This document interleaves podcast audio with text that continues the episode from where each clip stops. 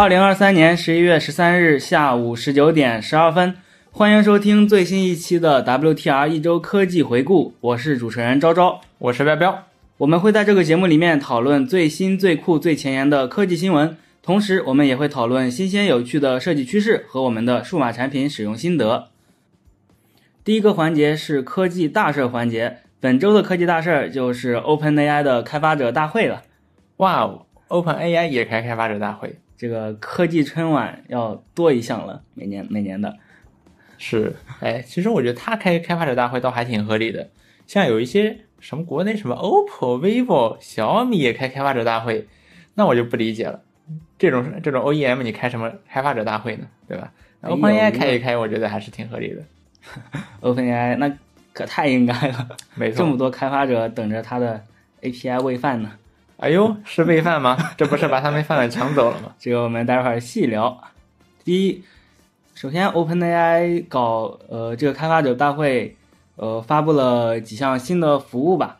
首先第一第一个是 GPTs，这个是 Chat GPT 这个网页应用的更新。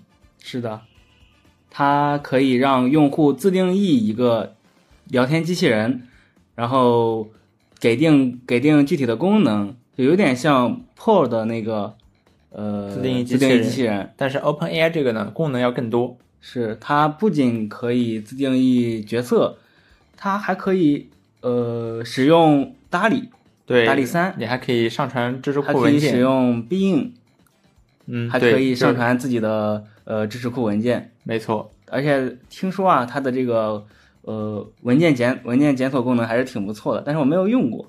是是挺不错的。而且它这个文件上传，它也不会说什么问你收额外的钱，因为如果它因为它要做这个检索的话，它也去 embedding 嘛，对吧？切分然后 embedding 就是 rag 那一套，呃，这个它也不收你额外的钱，并且单个文件最大五十 MB，嗯，那五十 MB 还是挺大的你可以你可以想象我这么多，们的我们的数据都是一些文字儿。对文本文件这五十 MB 还是挺大的了，并且我试了一下，我觉得它这个 UI 做的挺好的，就是它有两个部分吧。第一个部分呢，其实就是一个对话机器人啊，这个机器人的唯一作用就是可以帮你去这个自定义你的 GPT，你的 GPT，你你告诉他你想要什么样的 GPT，他帮你做。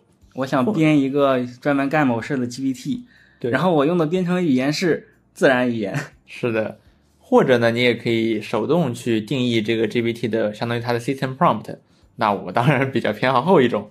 呃，后一种的话，你可以写它的 prompt，然后你可以上传文件，你还可以自定义它的这个 function function calling，就是说你可以呃往里面去配置一下你的这个所谓的 OpenAI scheme，然后你就可以这个 scheme 里面包含了，比如说你的 API，你的 API，你自己 host 的这个 API 的这个端点啊，然后包括呃有点包括那个 OAuth 认证啊这些，然后呢，，plugin 的开就是就是 plugin，就是 plugin，就是 plugin，然后然后这这个你的这这个 GPT 呢，就可以调用你的这个 API，而然后可以干更多的事情，查询天气啊，或者什么旅游指南乱七八糟，你能你能反正一个 API 你想怎么干都可以，非常的灵活。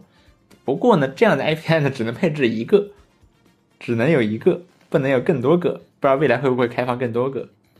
哦，然后呢，你在左，你这个网页呢，这个这一部分在左边，右边呢是立刻试用你的这个 GPT。你觉得好，你你试一下好不好？不好接着改，啊改好了之后呢，你还可以导，你还可以保存。保存的时候呢，呃，你可以有三个状态可以选择，一个是私密，就是只有你自己可以用；另外一个是仅链接，就是只有通过你分享的这个链接，别人才可以来用你的这个 GPT。最后一个是 public，就是理论上来说是任何人都可以，呃，来用你的这个 GPT。目前来看呢，这个目前啊，这个第二个选项和第三个选项其实是一样的，因为 OpenAI 它，但是第三个选项呢是占未来，哎，占未来是微这个 OpenAI 它想要做一个 GPTs 市场，然后你可以在这个市场里面，就像 App Store 一样，哎，你看中哪个 GPT，你就可以去加到你的这个列表里面，然后去用。呃，不过这个市场目前还没有建好，还没有开放，所以说目前第二个选项和第三个选项其实是一样的，对。然后目前的这个市，目前这个市场里面呢，你只能看到 OpenAI 官方做的一些 GPTs，包括 Chat GPT，然后什么 Classical 这 Chat GPT，就是纯文本的，就是没有这些什么图图片，就是没有多模态，然后也没有什么 Web Browsing、Code Interpreter，没有这些额外功能的原本的 GPT 四，然后也有什么 DALL-E，然后一些还另外就是一些乱七八糟的 GPTs，什么什么洗衣服小助手，乱七八糟的，我觉得不是很有意义。然后我用这个 GPTs 干了件事，干了什么呢？我是做了一个可以去 review 论文的这么一个 GPTs，呃，就是使用起来呢，你就是你把一篇论文的每一页的图片发给他。目前呢，这个 OpenAI 它把这个多模态 GPT 的支持的图片上限从四张上调到了十张。那十张呢，那其实足够应付绝大多数那绝大多数的论文了。然后你上传，然后这个 GPT 呢，它就可以像真正的这个审稿人一样，去说你这个哪里哪里哪里写的怎么样，你的 abstract 这些是你的优点，然后这些是需要改进的地方，并且改进的地方，因为它是用的是它的多模态能力，所以说它还可以指出来这个东西在哪一行，哇哦，对哪一行在哪里或者 figure 几，这是它能指出来的。而为这为什么要用图片呢？是因为 PDF 吧，这玩意儿格式实在是太多样化了，你很难用一个通用的这么一个公这么一个函数吧，去把它转成比如一个纯文本文件，很难办到，并且论文里面也包括很多图片。呃，所以说用的是 GPT 的这个多模态能力，然后用起来还是挺舒服的。你上传篇论文，他给你 review 一下。GPT 审稿人，然后我还有一个朋友，他还用这个 GPTs 做了一个 GPT 教你下围棋这么一个 GPTs，也还是挺有意思的，并且这个甚至有点过于智能了。就是我给这个下围棋的这个 GPTs，我给他上传了一个象棋的这种这个棋盘棋谱，他说不是这不是围棋啊，我不能给你帮助，也还挺而且还挺智能的。但要注意的是，这个 GPTs 自定义 GPT 的功能只给 Plus 用户，就是你每月付二十美元的用户才可以使用。是的，我这个 Plus 会员呢，总算有一种有一点点这个高人一等的感觉了。之前那个 Autos 呢，就是呃可以使用所有工具的那个版本的 GPT 四，居然啊是非 Plus 用户也可以内测的。那我这个 Plus 会员每个月二十美元，OpenAI 是白拿我的吗？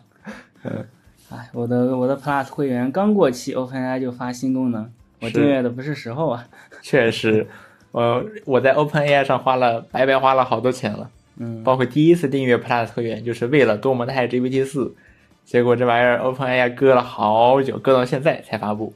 嗯，哦，说起来了，这次随着这些新功能，这个 Chat GPT 这个网页也换了一个新的样式，也是 Plus 专属。然后总的来说还不错。但是啊，你都加入了什么 GPTs 这些好用的功能，那你居然还不愿意在网页上加一个搜索对话的搜索框吗？这有多难呢？有了有了这些 GPTs 在打头之后，对话历史更难找了，对呀，对呀或，者说对话历史变得更多了。而且模，而且这个什么移动版的 ChatGPT App 是有搜索对话历史的功能的。我不明，我不明白，我不理解为什么网页版偏偏没有。这一点，川火 Chat 遥遥领先。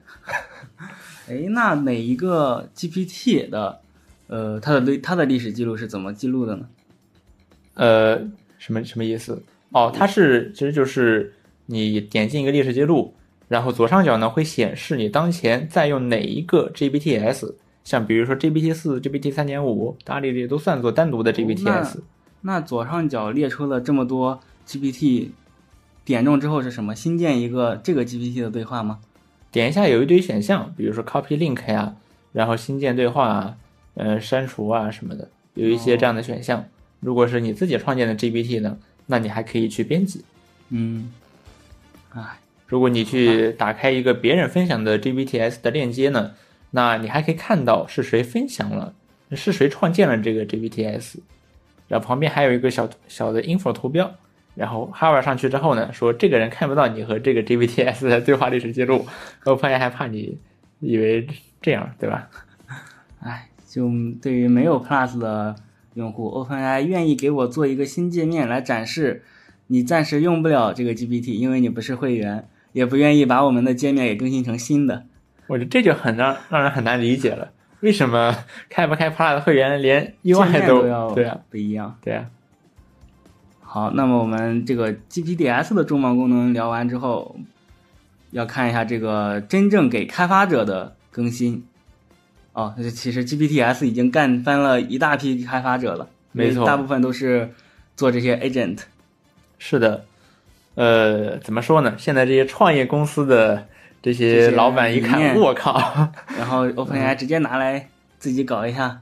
是，而且你也不能这么说，因为 OpenAI 才是那个，你想它从什么一几年吧，因为一八年是 GPT 三哦，从至少从一八年开始到现在。人家这个训练模型，对吧？人家收集数据花大价钱，然后训练这个模型，那你人家是这个什么？是长时间开发，然后蛰伏，最后一鸣惊人。你怎么可能指望说你靠这种短平快的开发就可以打得赢 OpenAI 呢？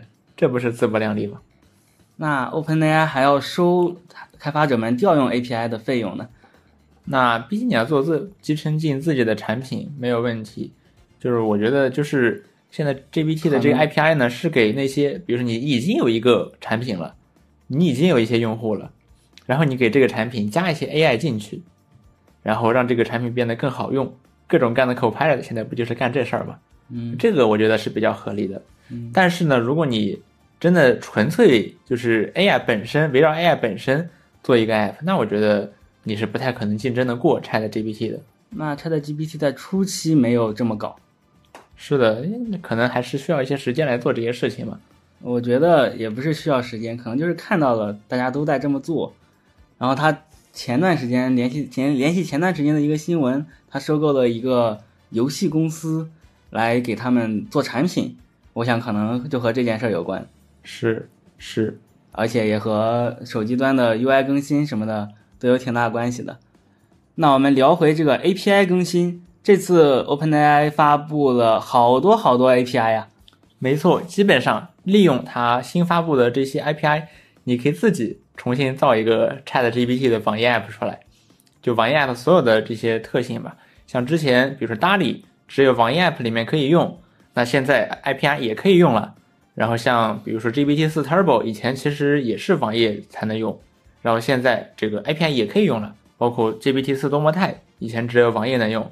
现在 API 也能用了，所以说 API 有比较多的更新。呃，比如第一个是 GPT-4 Turbo，这个应该是 OpenAI 重新从从头去预训练的这么一个模型，然后它的生成速度要比 GPT-4 要快很多，并且从价格的角度来讲，调用它的这个 API 的费用降低了三分之二，之前是零点零三美元，然后每一千 token 是它输出的时候。现在降到了零点零一，并且速度还比之前要更快，并且它还支持一百二十八 K 的上下文，就非常的夸张。GPT 三点五也有更新，GPT 三点五现在它的价格从零点零零一五，然后下调到了零点零零一，然后也相当也是有不小的降价幅度吧，降价了三分之一。然后默认模型的就是 GPT 三点五 Turbo 这个默认模型，它的上下文长度给。增加到了十六 K，之前是四 K 的上下文。呃，之前的话想使用十六 K 的上下文，得使用一个专门版本的 GPT 三点五。现在呢，直接调用 GPT 三点五 Turbo 就可以了。而且那个专门版本的价格其实要比一般的 GPT 三点五要高，所以说相当于也是变相降价。然后呢，它还发布了 DALI 三的 API 和这个 GPT 四 Vision 的 API。目前呢，这个 GPT 四 Vision，然后 GPT 四 Turbo。然后 DALI 三这些 API 都是属于 Preview 阶段，就每天这个每个组织的 API 调用次数有非常低的限制，基本上你只能用来测试使用，不可能用来大规模部署。GPT-4 Vision 也有 API，最多上传十张图片吧。然后大力三也有 API，然后它还新增了一个 Whisper V 三，这个是 OpenAI 最近新开源的一个呃语音转文本的模型，同时兼具一个翻译模型。呃，这也是目前 OpenAI 为数不多的 Open 的模型了。这个东西呢，目前也已经 Open 在了 Hugging Face 上，然后它也支持包括中文和英文在内的多语言，然后转文字，并且这个东西还挺有意思。它作为一个语音转文本的模型，居然也可以接收 prompt。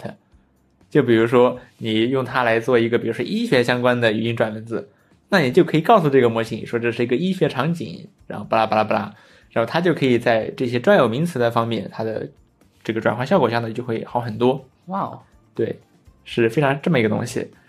然后 OpenAI 还搞了一个 Assistance API，这个东西呢是可以让你可以通过 API 的方式去调用，就就比如之前我们有提到这个 GPTs，对吧？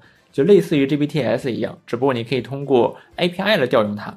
是，我觉得就和 GPTs 是同一个东西，变成 API 版了。是的，不过这个 API 呢和还会存，在这个用这个 Assistant API 的时候，还会存储你的聊天记录，不像之前那样，每次需要重新返回所有的聊天记录了。是应该说之前像比如说 GPT 四、GPT 三点五，就这些 API，它实际上是所谓的 REST API。这个 REST 就是无状态的 API。呃，你每一次调用的时候，你只需要你目前的这些信息，然后你发送过去，你就可以得到正确的 API 返回。然后这个 Assistant API 呢，它就不是 REST API 了。你还得知道，除了这一次发送的这些信息，你还得事先，比如上传文件，获取文件的 ID，你还得创建这个一个什么 thread，然后你还得去 run 一下它，就是它并不是一个所谓的 RESTful 的 API 了。然后相应的这些文件啊，呃，都可以都是存储在 OpenAI 的服务器上的，单个文件最大五百一十二 MB。我得说这个建制好像还挺高的，这个有没有可能把 OpenAI 当网盘来用啊？然后当然不太可能，因为 OpenAI 的这个文件上传，你只能上传，也不能下载，所以说不可以。但它我可以想象它会出来，对对，确实确实很有道理。然后川虎 Chat 这边目前我是做了 GPT 四和 GPT 四 Turbo，包括 GPT 四 Vision，嗯，以及新的这个 GPT 三点五 Turbo 的支持，然后这个 DALI 还有 Assistant 的 API 的支持正在做，所以嗯，传虎 Chat 正在更新中啊，正在做。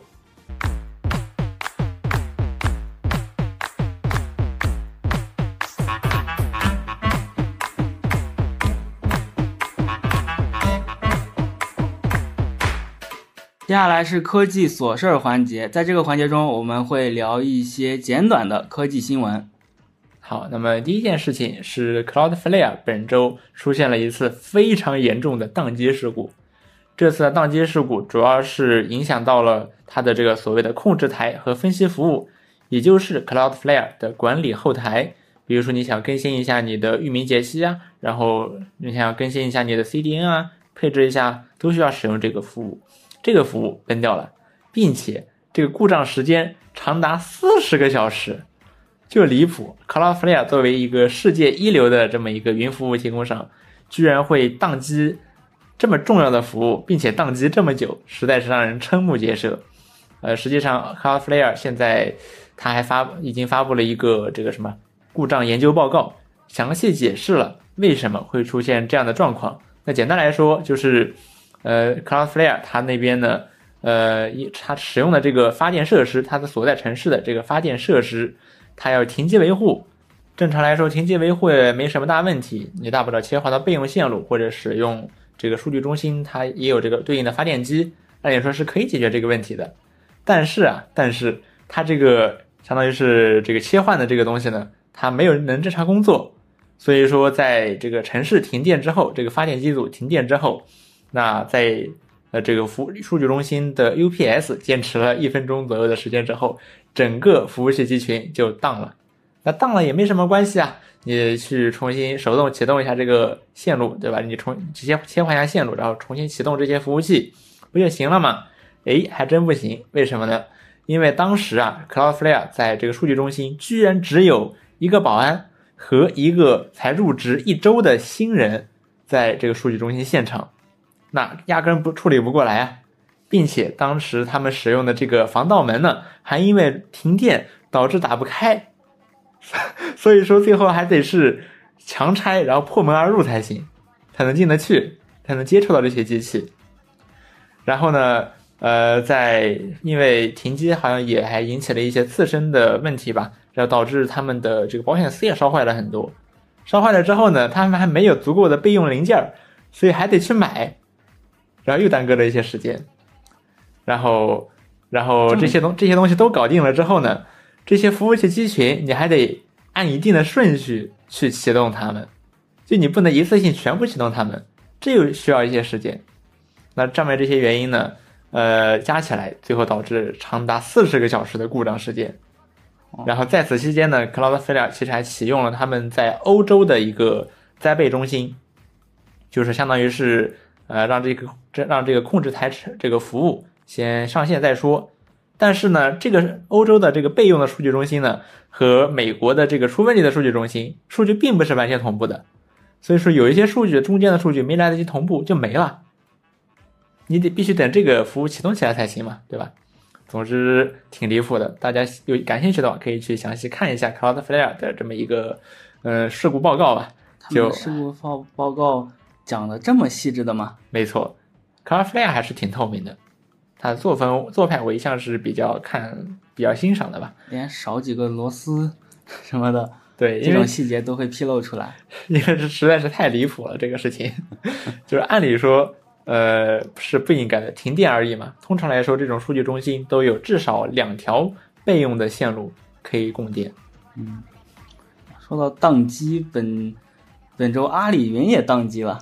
哦，那个语雀吗？对，哦，不是，不只是语雀，阿里云整个服务宕机了。哦，所以它导致淘宝、闲鱼啊，还有什么？还有还有阿里云，就就就是本身阿里云，你的云服务器。还有还有什么？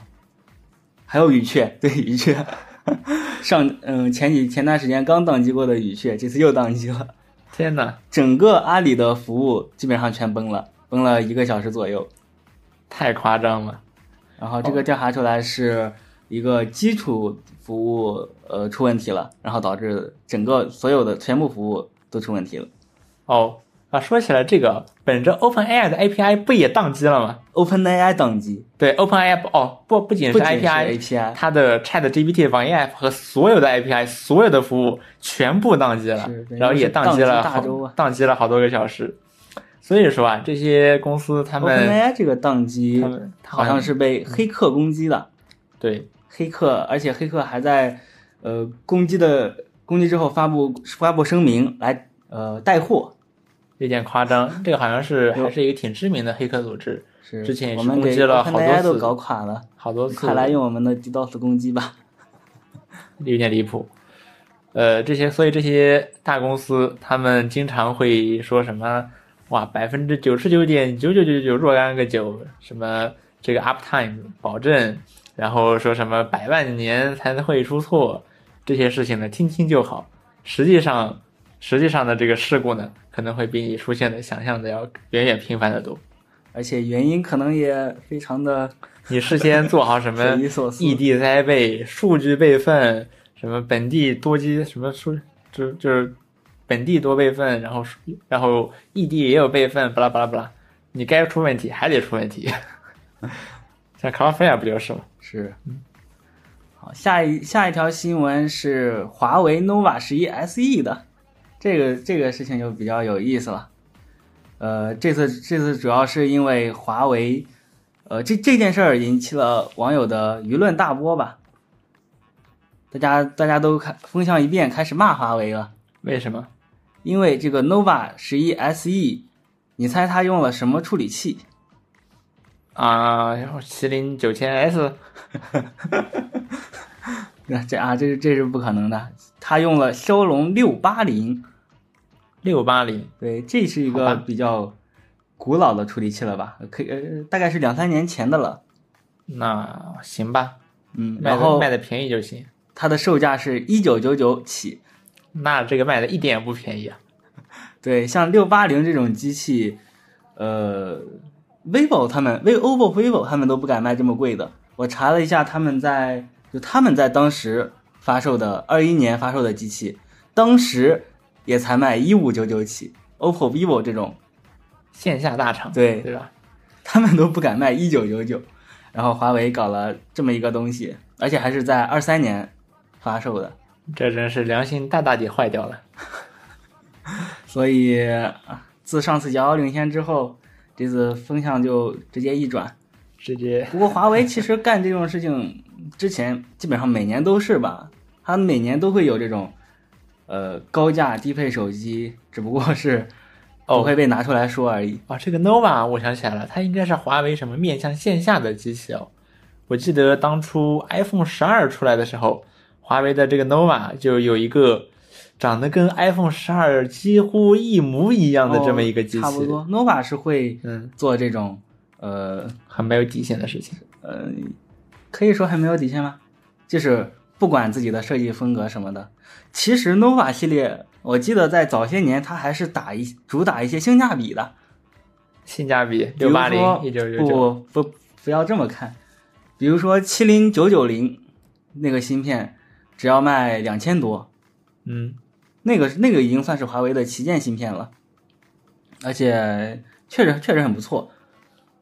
那个时候确实是性价比机器了，但是现在，而且这个机器还有十一 SE，哇，可能是也也可能是华为已经没有了其他机型了，它把它现在的产品线只有 nova、mate，啊，应该没有，还有 P 系列，其他的就没有了，所以高价低配只能放到 nova 上了。哦，不过华为应该还有其他渠道，比如说什么顶桥、智选。不过可能大家呃华为看这些这些其他牌子，大家都不买账，然后只好把这个重任又放在了 nova 上面。啊，这 nova 真是肩负重任哈。但是人家 Mate 肯定还没有事儿，Mate 和 P 肯定没有事儿。嗯嗯，然后下一条新闻是一个关于五 G 开关的事情，什么叫五 G 开关啊？就是你是否启用五 G。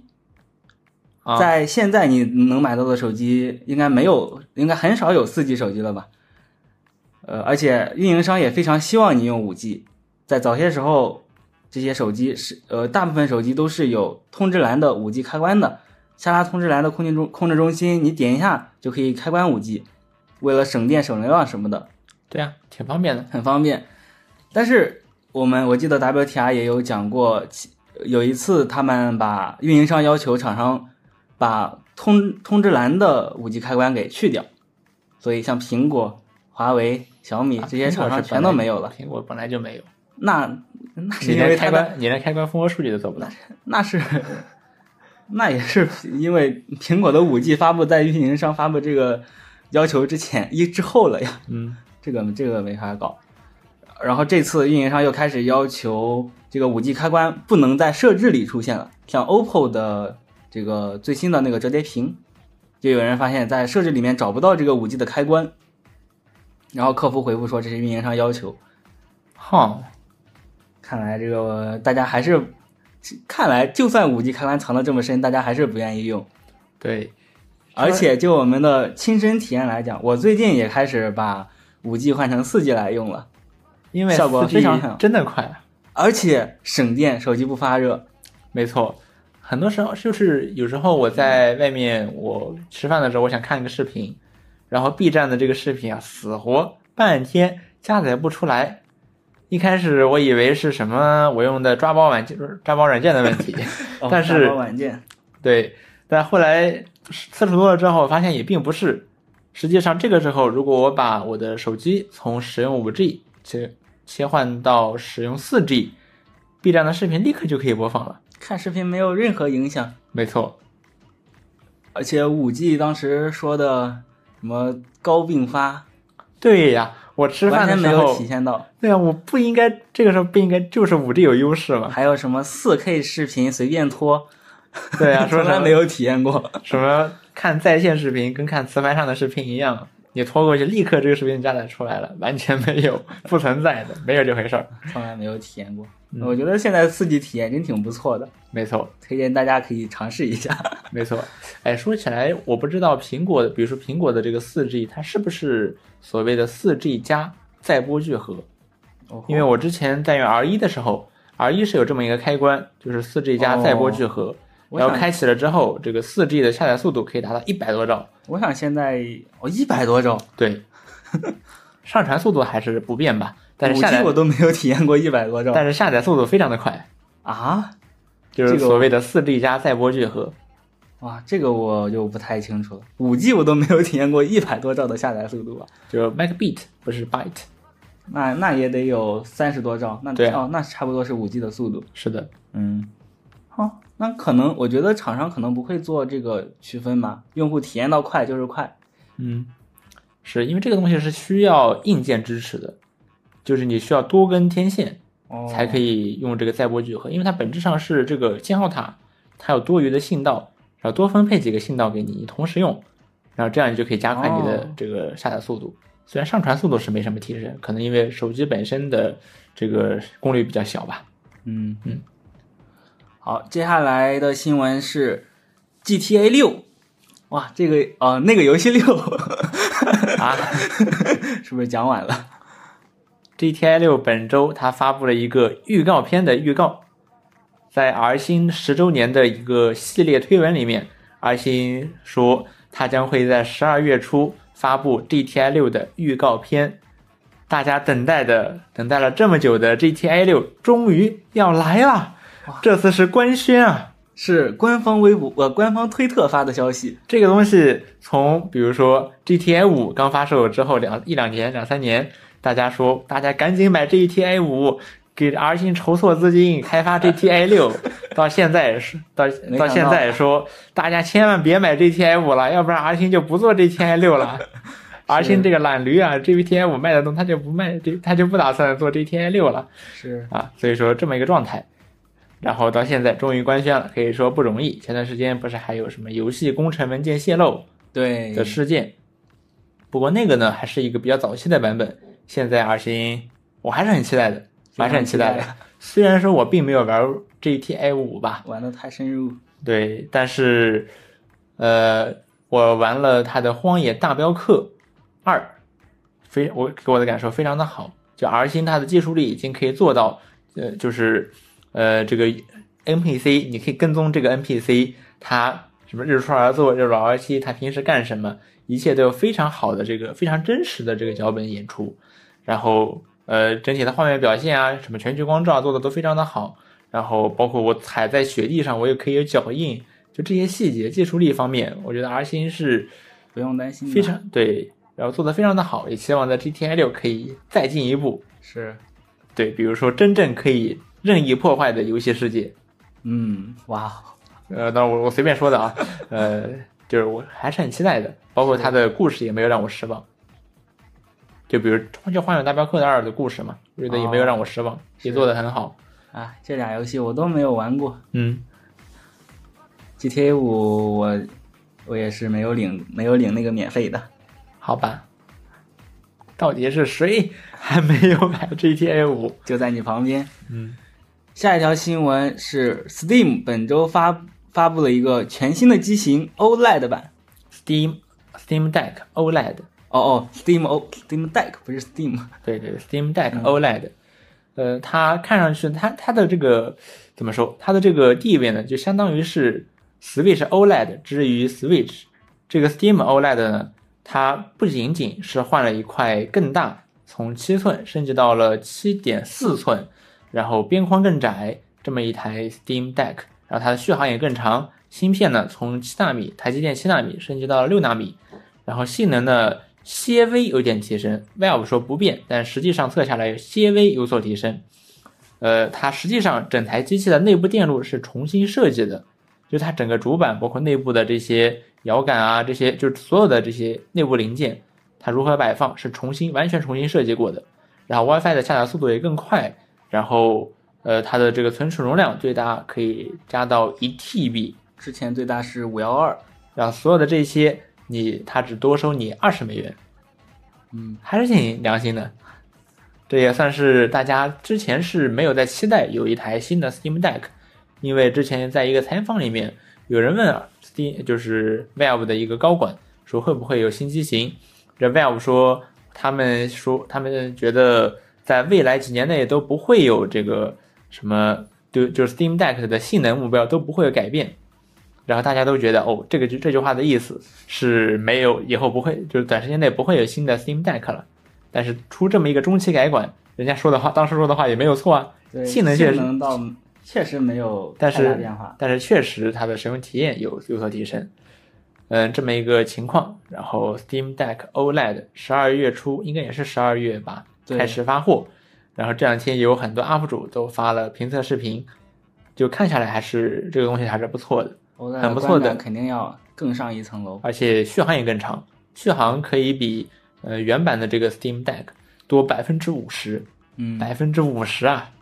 哇，因为它又采用了更加节能的芯片，还有更加节能的 OLED 屏幕，嗯观感上肯定会好得多。嗯，然后而且这个 OLED 版的机型它是五幺二起步，它没有那些低存储的机型了，只有两个版本，五幺二和一 TB。没有大家最喜欢的六十四 GB 版本了。对，之前大家买六十四 GB 版本都自己手动加装硬盘，是然后被被要被薅麻了。这个硬件成本这么高，你们都买六十四 G，我怎么赚钱？所以现在五幺二 G 起步，现在官网倒是有在售一个二五六 G 的版本，但是是 LCD 版的，就是旧版本是。而且在这个 OLED 的版本的消息发出来之后，Steam Deck 售卖的官网也发生了一些些微的变化，就是它的这个选购界面只有三款机型：二五六的 LCD、五幺二的 OLED 和一 TB 的 OLED。那之前的六十四 G 版、六十四 G 版本和五幺二 G 版本去哪了呢？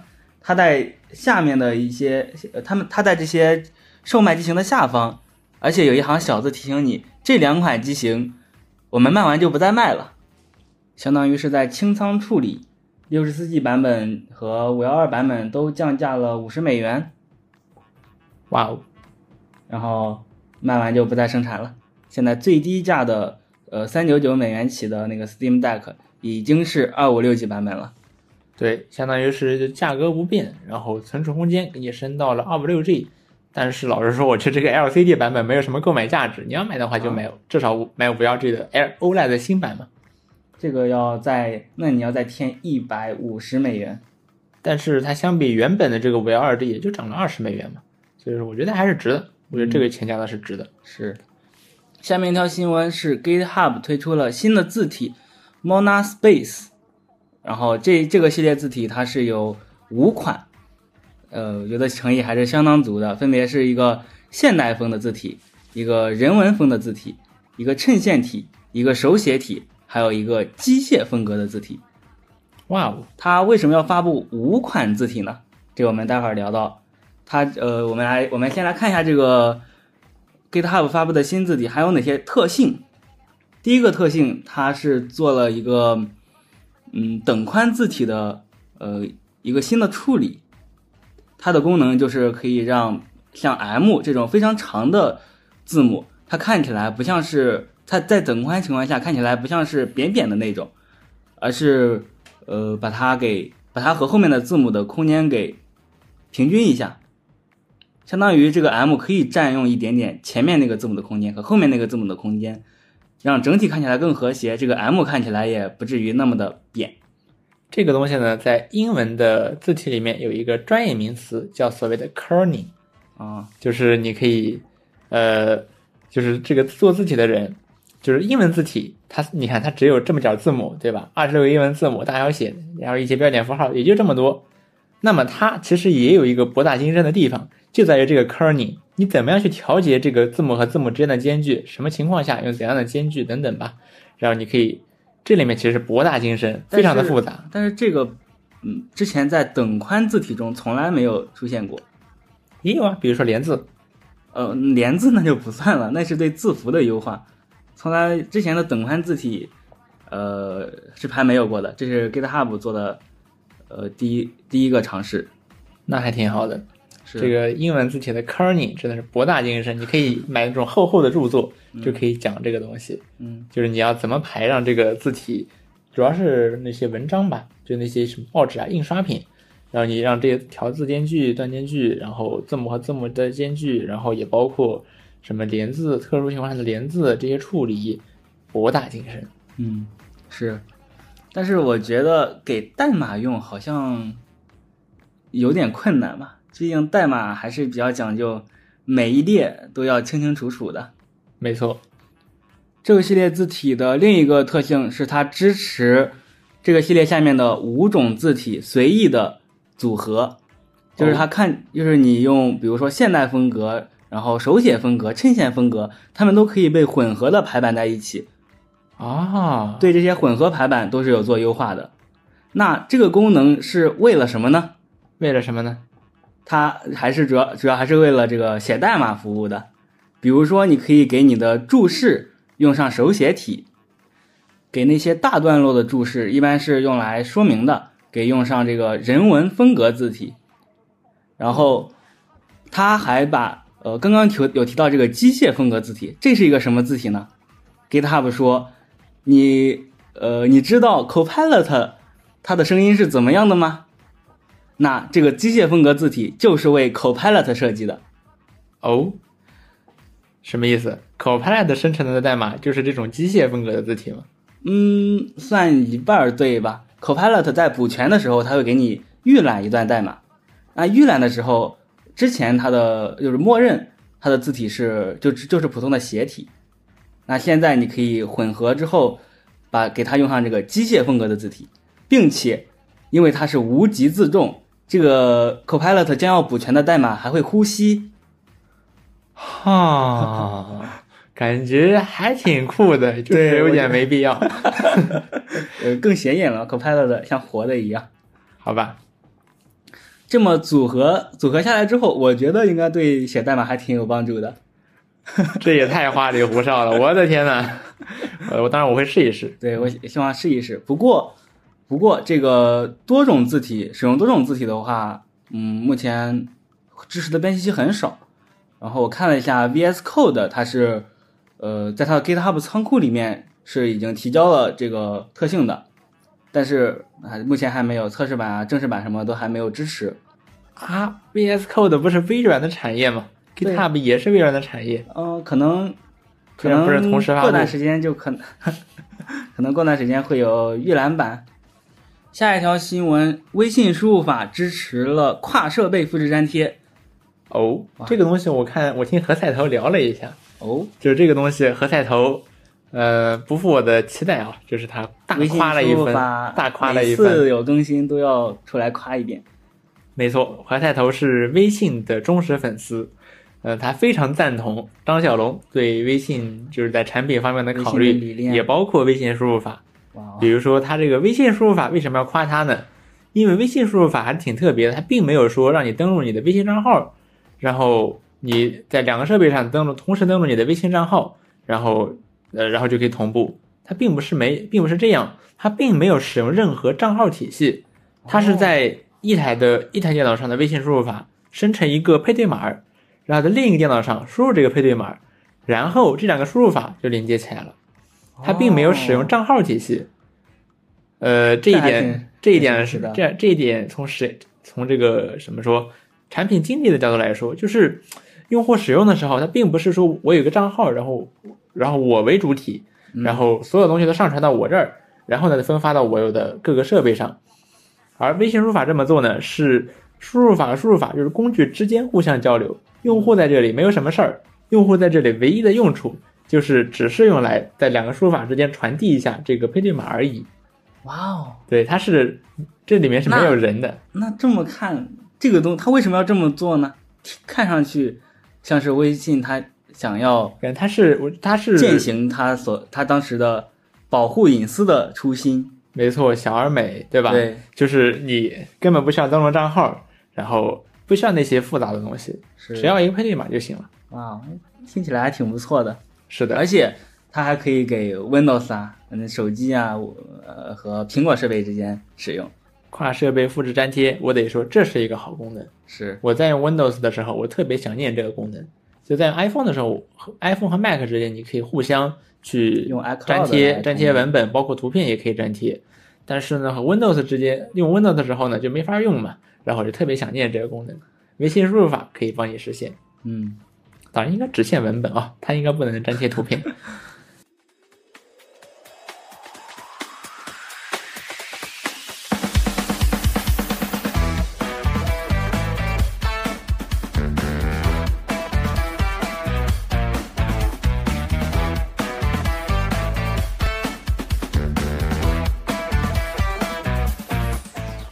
接下来是科技心得环节，在这个环节中，我们会分享一些我们遇到的关于科技相关的趣事儿。趣事儿，那什么趣事儿呢？是我们聊一聊双十一吧。对，这个可能是本周比较重磅的一个节日了。重磅吗？老实说，现在大家应该对双十一应该没什么感觉了。是，我觉得我是比较脱敏的了。是的，因为老实说，双十一是什么呢？无非是商家你先涨价，然后再降价，到头来你买到的东西呢，都差不多，价格也差不多，还得然后呢费老大劲儿去对你还得优惠券，还要凑满减。满减，然后还要搞什么预售、付定金、付尾款，就你多你烦不烦啊？对吧？所以说就挺离谱的。那这次呢，我也是，倒是和双十一本身其实没有太大关系，但是，呃，双十一期间吧，我还是买了点东西的。那最主要的是一个 Mini LED 的 HDR 显示器，然后支持 4K 高刷，然后这个东西呢，是我一直挺想、挺感兴趣的一个东西吧。就是我，就是我在体验过 MacBook 的 HDR 还有高刷之后，我觉得哇，这个效果也太好了。我希望我的 PC 也可以使用这么好的显示器。所以呢，呃，当然这么好的像 MacBook 的这个显示屏的显然就很贵了，对吧？苹果也没有出一个 Pro Display XDR 二，想必会非常贵。那呃，我挑了一个我的承价格承受范围内的产品吧，是三千三百九十九，然后它支持 4K 一四四高刷，然后也支持 HDR。它的 HDR 呢是 Mini LED 用的是 Mini LED 背光，然后有一千一百五十个分区，这个分区数量呢比 MacBook 还是要少一些的，然后它屏幕还更大啊，所以说光晕现象按理说会更严重，当然这得实际用了才知道。然后是呃原生八比特的色深，然后抖动成十比特这么一台显示器，呃，然后这是一台 Mini LED 的显示器。那 Mini LED 的显示器呢，它是可以在纯黑的画面下，它可以关闭背光。我们一般的显示器呢，在纯黑的画面下，你实际上看到的是深灰，对吧？因为它不可能把背光全部关掉，它只有一个背光，对吧？一关掉整个全整个屏幕就黑了。然后 Mini LED 呢，可以只关闭一部分背光，所以说就是纯黑。然后亮的部分呢，它才开启这个背光。那这样一来呢，如果你在呃纯黑的背景下显示白色的文字，那么就会周围纯黑的部分呢，大块纯黑的地方是黑色的。那文字的部分呢，因为背光开启，所以说黑色就变成了深灰。哎，这就是光晕。然后 Mini LED 显示器呢，光晕是一个很重要的问题，因为它非常影响使用。呃，我用的这台显示器呢，它的光晕还是比较严重的吧，就是从正面看呢尚可。但是如果你从侧面看，就能明显看到这个光晕。然后在正面使用的时候，它这个分区背光还会导致，比如说你的鼠标在深色背景上移动，Windows 的白色鼠标在深色背景上移动，然后你就可以看到这个分区背光在工作，一块亮起来，一块灭下去。哇，然后然后这个一闪一闪的，包括你挪动一个黑色的窗口，也会有这种现象，就看着还挺糟心的。然后 Mini LED 显示器还会有所谓的背光延迟问题。因为你的这个分区背光呢，也就相当于是一块分辨率很低的屏幕，你这个显示器的控制芯片同时控制这个 LCD 屏幕和 Mini LED 的背光，然后这两个之间呢，如果你用的是比较差的芯片，就可能会出现延迟，你的背光跟不上你的显示的内容，看起来就会很怪异。呃，我的这台呢也是有一些这样的现象，不过我觉得还可以接受。光晕我觉得还可以，但是当我连接上 PC 之后，我就傻眼了。因为我发现开启了 Windows 的 HDR 之后，显示的所有 SDR 内容看起来都非常的糟糕，就是颜色极其显眼，就过饱和非常严重，然后对比度也非常低，深色就是深灰的这些颜色看起来都非常泛白，呃，然后看整体观感就很差劲，辣眼睛。但是如果关掉 Windows 的 SDR 呢，HDR 呢，那看起来就还不错，呃，就是 Windows 的这个 HDR 还是欠点火候啊。欠太多了，欠太多了，所以说我目前呢是只有在平时，比我需要用到 HDR 的时候呢，我才打开 HDR。比如说玩游戏的时候打开 HDR，其他的时候呢，我就开启 SDR。SDR 模式下，这个显示器经过了一番折腾之后，效果还是不错的。那么什么折腾呢？就是我在 SDR 模式下，我把这个显示器的分区背光给关掉了，这样一来，全屏都是光晕，也就不存在光晕了。就看起来是和一般的显示器就没有太大的区别了。对，然后颜色就回归正常，所以说还不赖。呃，然后我发现 Windows 还有一个快捷键叫 Win Out B，按一下就可以快速 toggle 这个 HDR 开关，按下打开，按下关闭，按下打开，按下关闭。看来 Windows 还是很有自知之明的，他知道他的 HDR 支持做的很差劲，所以说 做了一个快捷键让你可以快速切换，也还不赖。呃，刷新率方面呢，这个显示器它最高支持一百六十赫兹刷新率，呃，那我是开到了一百二十赫兹，呃，因为呃这种非标准的刷新率会导致看视频的时候这个帧与帧的帧时间不稳定。你想想，比如你开到一百六或者一四四，那你播放一个三十帧的视频，那肯定有些帧持续时间长一点，有些帧持续时间短一点，看起来就比较卡顿。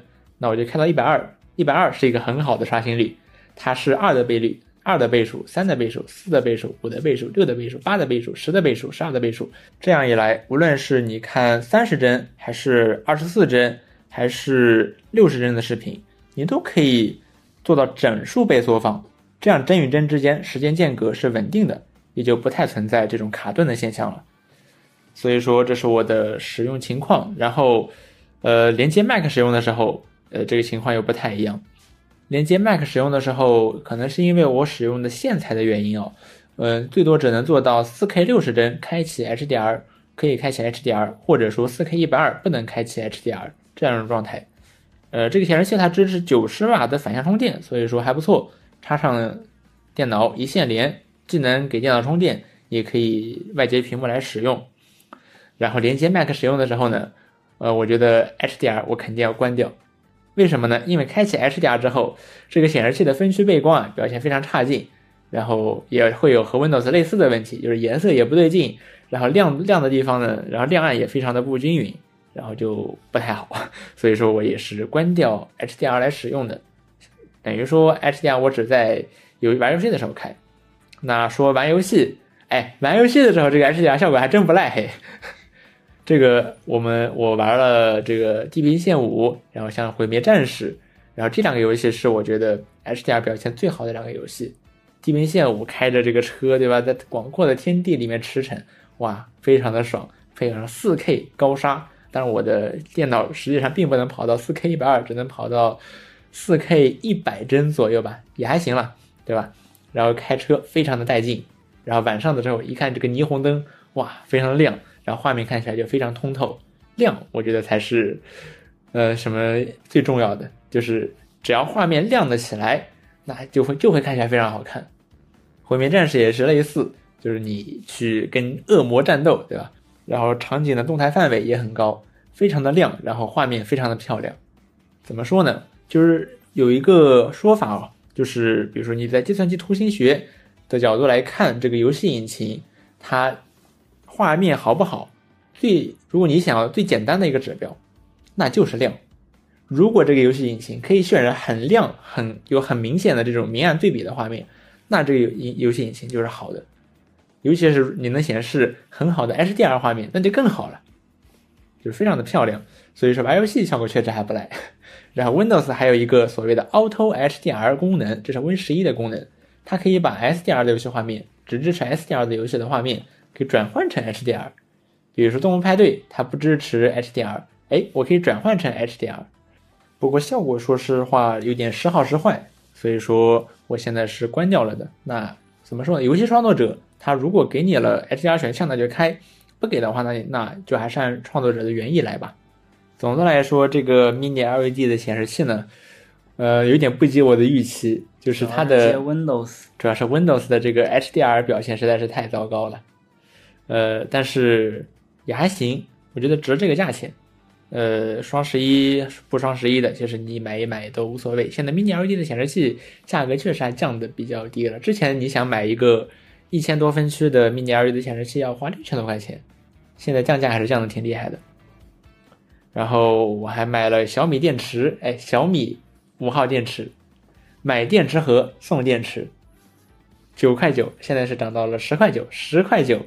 你可以买到一个非常精美的电池盒，附带十节电池，太划算了。然后为了配我的这个显示器呢，我还特意买了，呃，两根雷电四的数据线。就是现在雷电四的数据线，我发现非常的便宜。我买了一根零点八米的，一根两米长的，加起来才一百块钱出头。非常的便宜。我买的还是同轴线的，同轴线就是会软一点，你用起来会更舒服。不过苹果卖的雷电线还是相当的昂贵，苹果的雷利四 Pro 连接线一米长度的要卖你四百多块钱，还是挺夸张的。现在淘宝上一般的这种雷电四的数据线可以干到几十块钱、二三十块钱，就最多两米长的也就六十块钱，非常的便宜。以上就是本周 WTR 的全部内容了。我是主持人昭昭，我是彪彪，我们下期再见，拜拜。拜拜。